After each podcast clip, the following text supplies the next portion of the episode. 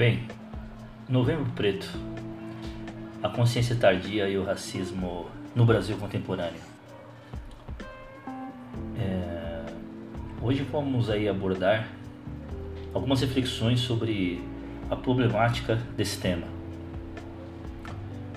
Bom, a primeira que eu vou apontar, ela se refere à consciência do povo preto sob a perspectiva de identidade, ou seja, do autoconhecimento de sua herança africana ou da sua negação, estudada de maneira pertinente e complexa por Franz Fanon no seu livro Pele Negra, Máscaras Brancas, onde o Fanon ele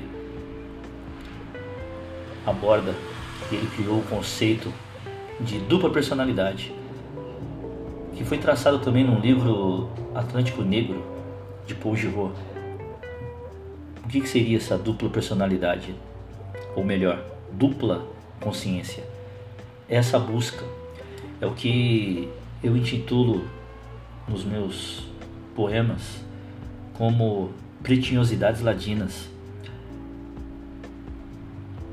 No Brasil, nós temos um, um arcabouço, nós temos um campo cultural riquíssimo das tradições trazidas pelos africanos que trouxeram aí nessa travessia, que é o, também o conceito de Atlântico Negro de Pojirô, como citei também no livro Atlântico Negro, essa dupla consciência é isso, essa resistência, é esse campo estético, é esse campo cultural, é esse campo da ciência, da filosofia africana de comunidade, o Ubuntu. Essa relação entre essa dupla consciência de ser quem eu sou.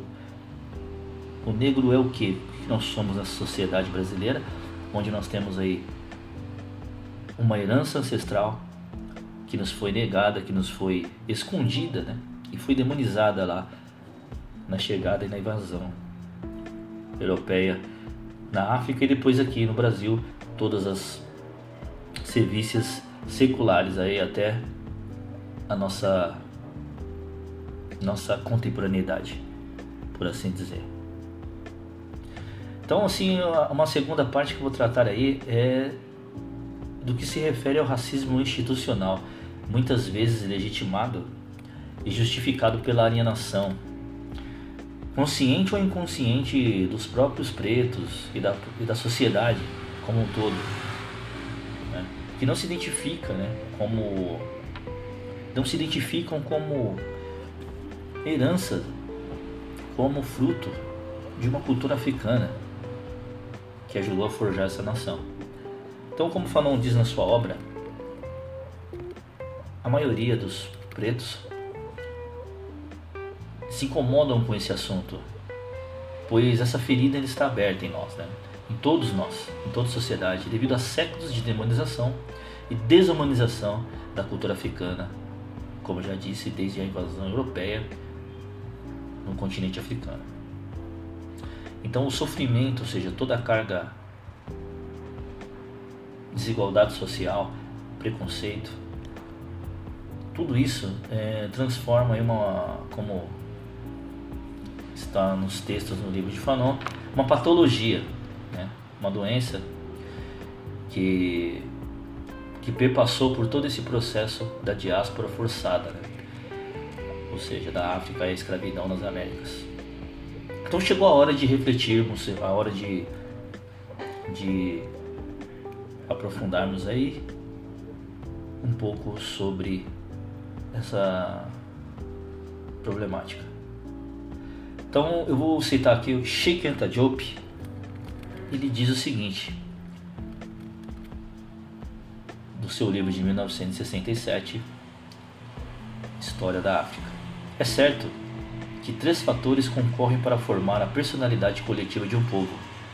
Um fator psíquico, passível de uma abordagem literária. Este é o fator que em outros lugares poderia ser chamado de temperamento nacional, e que os poetas da negritude têm super enfatizado.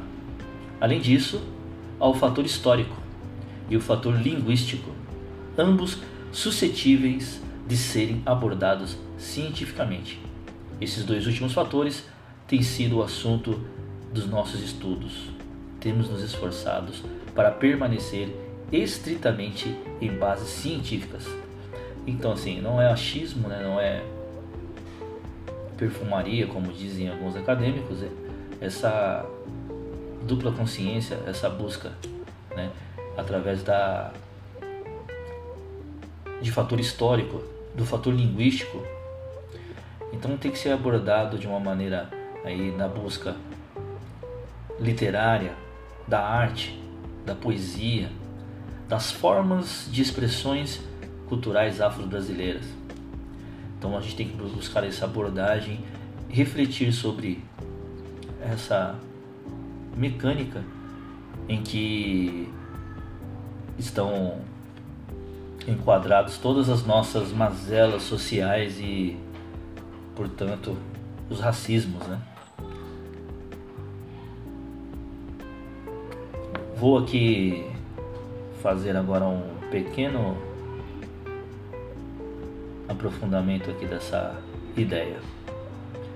Então, historicamente, podemos analisar por meio de uma farta documentação, tanto nos arquivos públicos brasileiros como nos arquivos europeus, principalmente nos de Portugal. Temos uma vasta coletânea de cartas, de mapas, textos manuscritos, inventários, listas de africanos que foram escravizados nos navios negreiros, né? entre outros, que comprovam que a invasão ao continente africano e a consequente diáspora forçada foi o maior crime contra a humanidade de todos os tempos, muito maior que o Holocausto, tão amplamente divulgado e lastimado por todos até hoje. Não que o Holocausto não tenha que ser lastimado, mas é uma clara e evidente negação do Holocausto da diáspora negra forçada. Né? Não há não há nenhuma nenhuma nenhum pudor quando o movimento negro tenta legitimar os seus heróis, tenta legitimar e justificar ações sociais, políticas sociais, em detrimento, logicamente, que os detratores dessas ideias, ou seja, da conquista do movimento negro, tentam exatamente aí diminuir, tentam esconder exatamente esse holocausto para que é, não haja esse debate. Então é um debate que deve ser colocado e deve ser bem debatido e divulgado e discutido, porque realmente isso são ainda aí sequelas na alma negra na sociedade brasileira. Então, se nós não discutirmos, impossível chegarmos a um determinado ponto de convergência de ideias né, e de políticas. Então, milhões de pessoas morreram nessa travessia do Atlântico, que levava aí, em média, seis meses né, da costa, de costa a costa da África, entre África e Brasil. Neste percurso, mulheres, homens e crianças sofriam privações de alimentos, torturas, estupros, até a morte. E seus corpos, né, de uma maneira bárbara, eram, lançados ao mar é, como uma carga aí totalmente dispensável.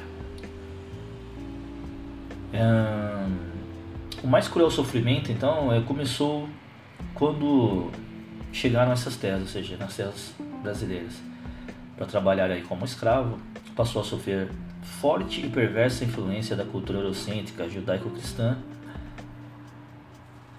além de, como já disse, torturas e serviços que fizeram com que esse lado da sua psicologia, ou seja, da quebra da sua cultura de uma maneira onde o seu a sua psique, né, fosse totalmente destruída ao longo dos séculos. Então, o cativeiro físico e cruel e duro, desse cativeiro físico, cruel e duro, o cativeiro psíquico, ele ele é silencioso e perverso até nos dias de hoje. Por isso eu coloco ali consciência nesse título dessa, desse podcast, que é exatamente o,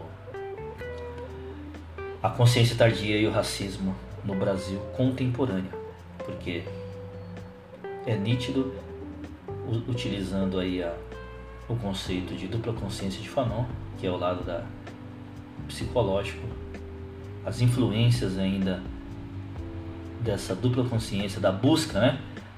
De, da sua identidade, de quem eu sou, o que eu posso contribuir, onde nós podemos nos onde podemos chegar de uma forma como cidadãos brasileiros que somos hoje. Então essa busca através da arte, da cultura, nós vemos isso nas poesias, nas letras de rappers, os poemas, os slams, os rappers, os hip hops, tudo isso traz essa herança, traz essa pretinhosidade ladina que eu coloco aqui como conceito dentro dessa desse pequeno artigo que eu faço aqui, né? que tem aí a ligação conceitual com Franz Fanon, Paul Giraud, com a dupla consciência negra. Bom, vou parar esse capítulo por aqui. Voltaremos aí na sequência. Esse só foi o primeiro episódio. Acompanhe a sequência de Pretinhosidades Ladinas e esse artigo Novembro Preto, a consciência tardia e o racismo no Brasil contemporâneo. Até lá, até o próximo episódio.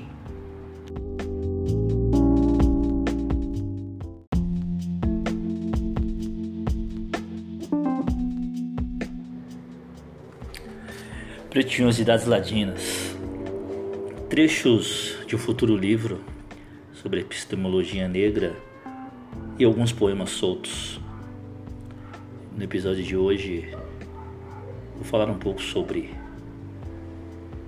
o tema Novembro Negro, a consciência tardia e o racismo no Brasil contemporâneo.